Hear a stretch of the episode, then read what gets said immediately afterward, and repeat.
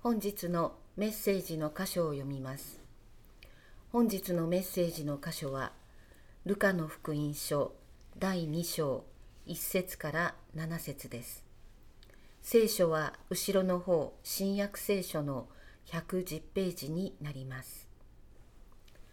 ルカの福音書第2章。その頃全世界の住民登録をせよという勅令が皇帝アウグストゥスから出た。これはキリニウスがシリアの総督であった時の最初の住民登録であった。人々は皆登録のためにそれぞれ自分の町に帰っていった。ヨセフもダビデの家に属し、その血筋であったので、ガリラヤの町ナザレからユダヤのベツレヘムというダビデの町へ登っていった。身重になっていた言い名付けの妻マリアと共に登録するためであった。ところが彼らがそこにいる間にマリアは月が満ちて男子の遺語を産んだ。そしてその子を布にくるんで貝羽桶に寝かせた。宿屋には彼らのいる場所がなかったからである。本日はこの箇所より一対一の関係を求めてと題してメッセージをお願いします。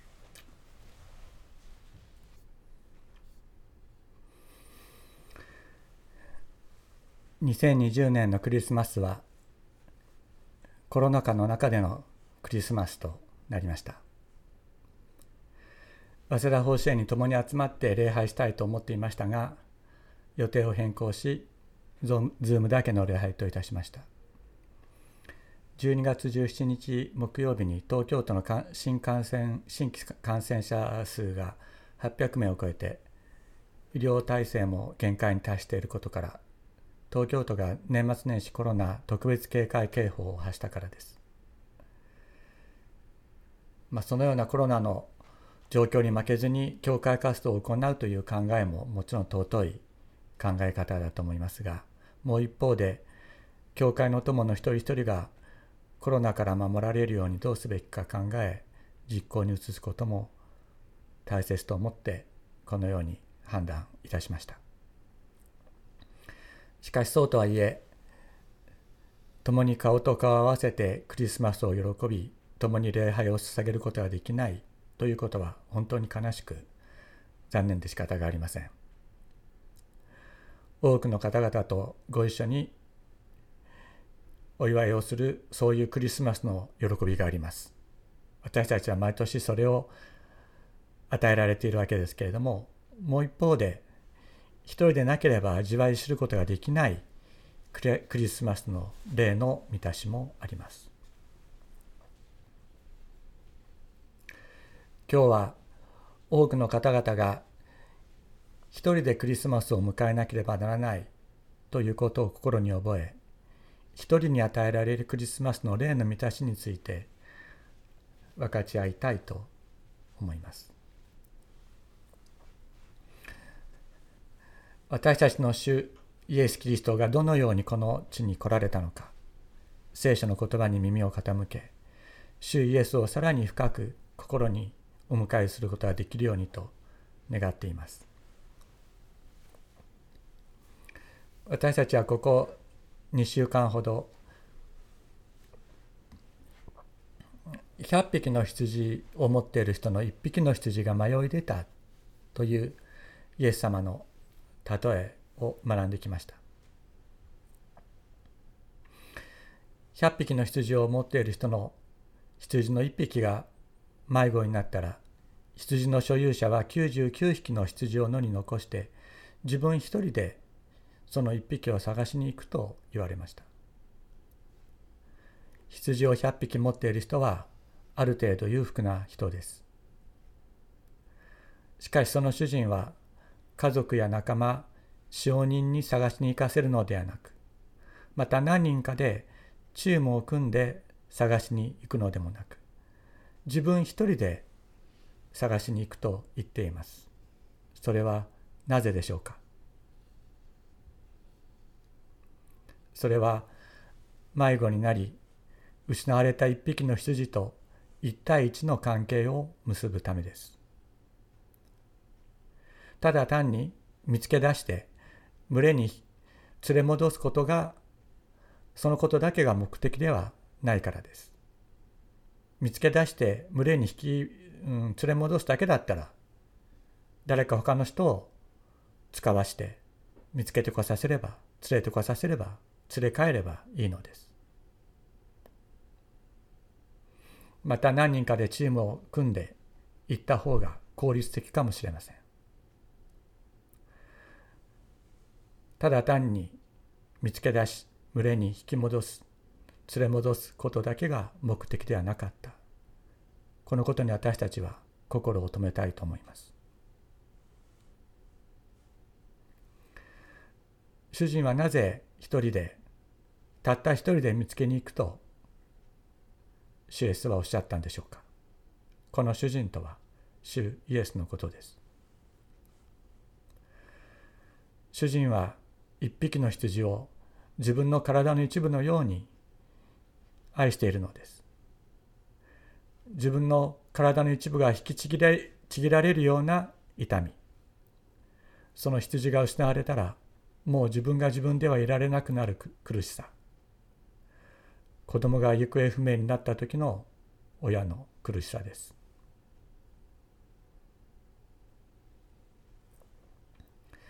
自ら探しに行かざるを得ない思いに駆られているのです。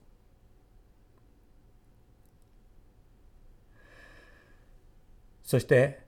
羊もその羊も一人で探しにやってきてくれた主人に見つけてもらい自分がこの方のものであるということを深く知るようになります。使用人とか他の人に見つけてもらったり主人がチームで探しに来た場合には決して経験できない全く違った主人との一対一の深い関係を知る。主人の深い愛を知る。主人がこの自分をこんな自分を一人で探し求めてくれている。主人にとって自分がなくてはならない存在なのだということをこの羊は知るのですそしてこの羊はその後自分も主人を求めるようになり主人のそばから迷い出ることはないでしょう。ルカの福音書は主イエスの誕生の様子を次のように伝えています。ところが彼らがそこにいる間にマリアは月が満ちて男子の遺語を産んだ。そしてその子を布にくるんで貝羽桶に寝かせた。宿屋には彼らのいる場所がなかったからであると。主イエスは一人でやってこられました。しかも弱く小さな新生児として一人でやってこられたのです。誰一人生まれる場所を提供してくれなくても怒ることなく場所を提供してくれなかった人たちを恨むことなくまた裁くことなく一人で罪の世の中に入ってきてくださいました。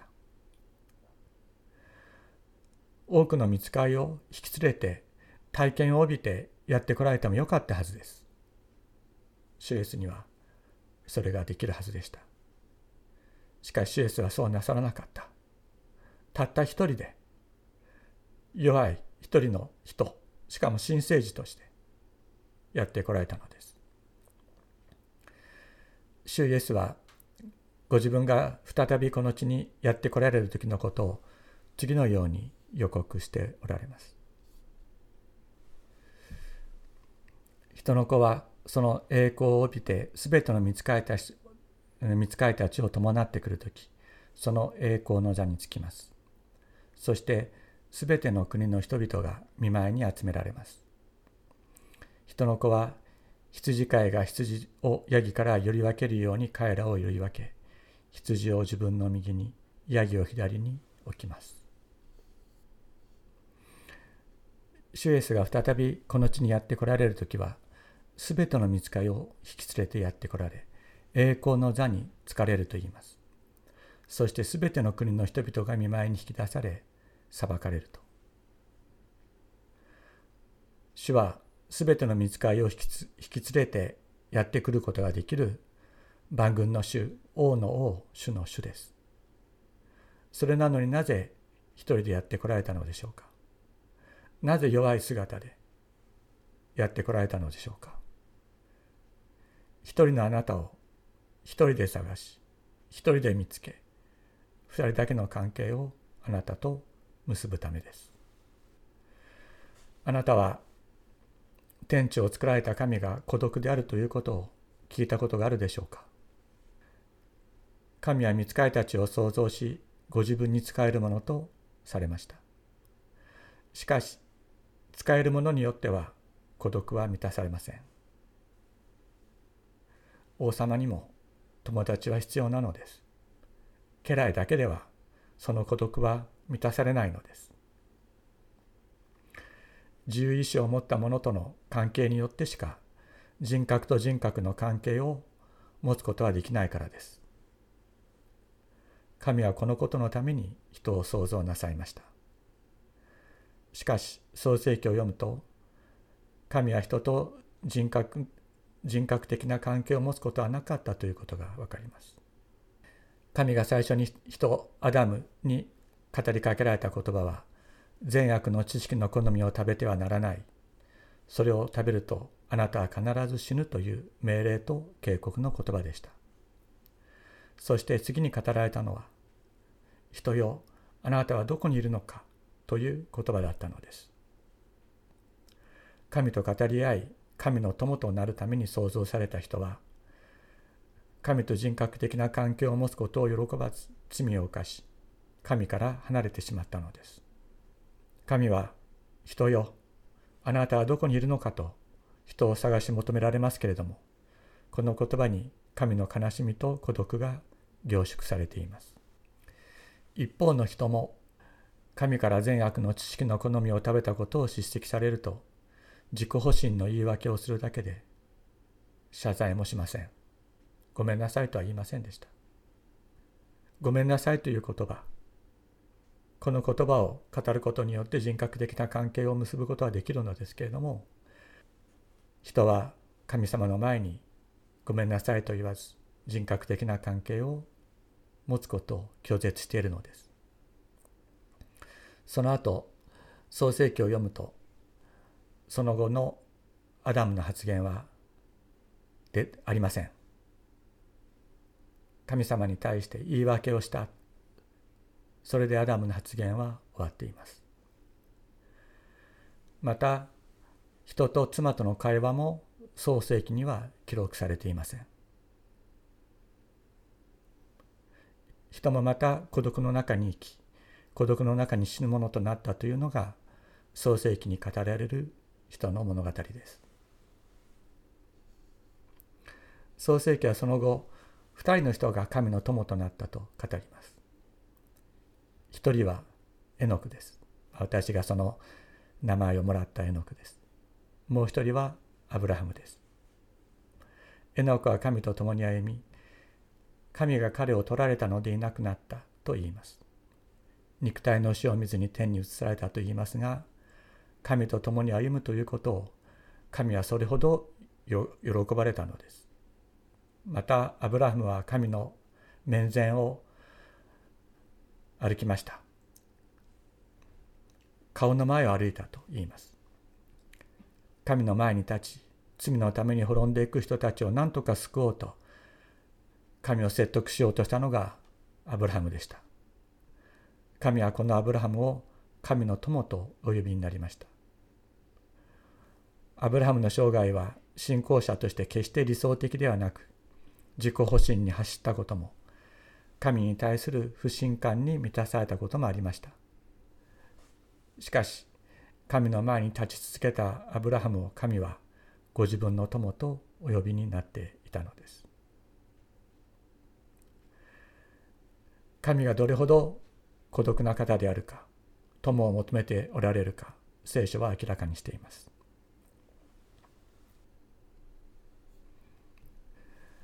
この方は元から世におられ、世はこの方によって作られたのに、世はこの方を知らなかった。この方はご自分のところに来られたのに、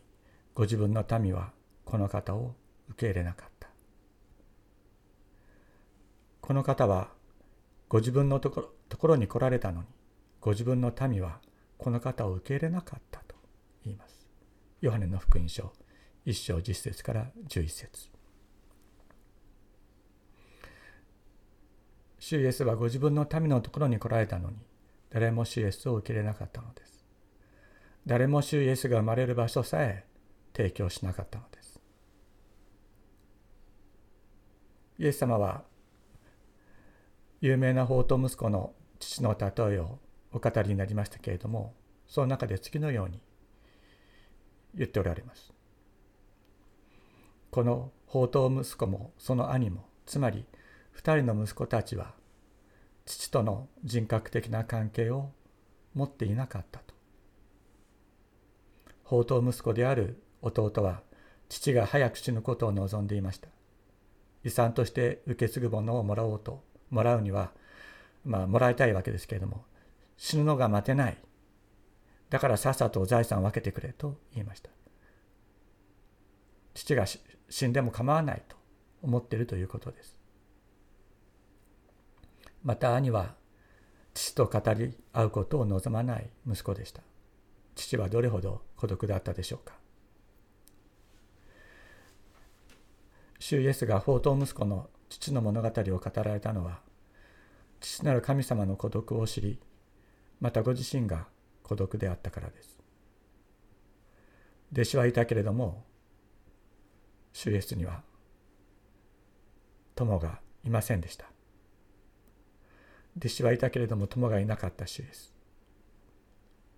主イエスは十字架にかけられる前夜弟子たちに言われました。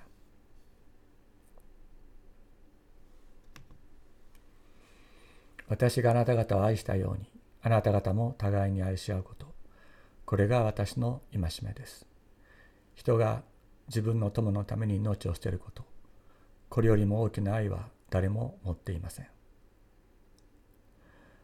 私が命じることを行うならあなた方は私の友です私はもうあなた方をしもべとは呼びませんしもべなら主人が何をするのか知らないからです私はあなた方を友と呼びました。父から聞いたことをすべてあなた方に知らせたからです。私が命じることを行うなら、あなた方は私の友です。私はもうあなた方をしもべとは呼びません。しもべなら主人が何をするのか知らないからです。私はあなた方を友と呼びました。父から聞いたことをすべてあなた方には知らせたからです。しかしこの後ペテロヤコブヨハネはゲッセマネの園で祈る主イエスと共に祈り続けることはできず眠りこけてしまいます。また主イエスが捕らえられた時には弟子たちは全員主イエスを見捨てて逃げていくのです。ご自分を見捨てて逃げていく弟子たちに向かって主イエスは言われました。あなた方は私の友だと。私は友のために命を捨てると。そして孤独の十字架の道を歩んでいかれたのです。この主イエスが私たち一人一人あなたを私を友として求めてやってこられました。私たちがどんなに情けない人間であってもどんなに自分で自分を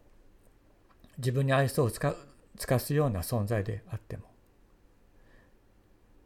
主イエスは私たち一人一人をあなたを私を友として求めてやってこられたのです。友というのは一対一の関係です。一対一でなければ真の友にはなれないのです。集団の中の関係というのは真の友の関係ではありません。一対一でなければ真の友にはなれないのです。この方が真の友を求めあなたのところにやってこられました。このお方が呼んでおられます。私は迷子になったあなたを見つけるためにあなたの真の友となるために一人でやってきた。あなたはどこにいるのかと。主イエスは今も呼んでおられます。私はあなたを見つけるために来た。あなたはどこにいるのか。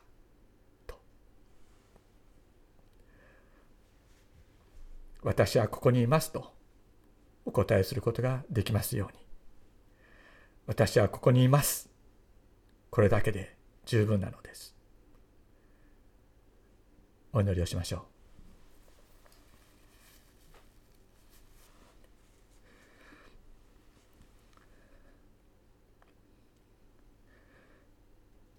主イエス様あなたは大勢の見つかりを引き連れてやってくることもできたのにたった一人で弱い新生児としてやってきてくださいました。私たち一人一人と真の友の関係を結ぶために私たちを見つけるためにそして私たちをあなたの友としてくださるためにやってきてくださいました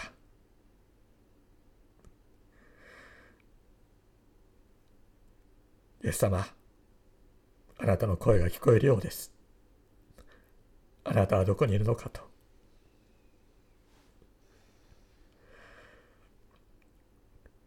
イエス様、私はここにいます。私はここにいます。どうぞ、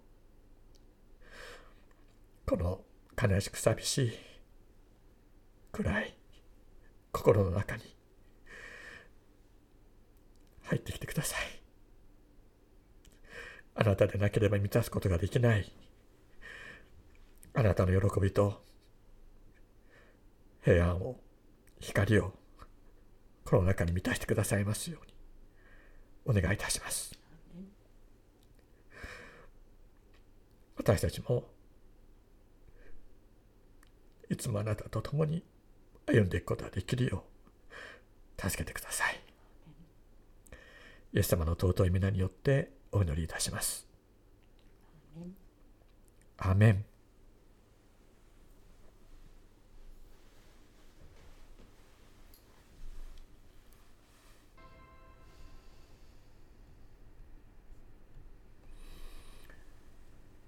天のお父様。今日このネットの上に共に集まりクリスマス礼拝を捧げる捧げることができたことを感謝します。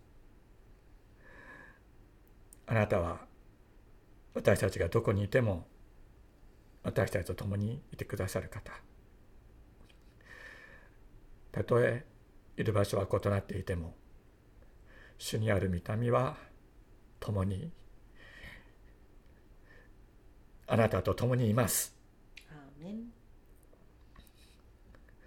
あなたの子供たちは、あなたが友として呼んでくださった一人一人は、あなたと共にいます。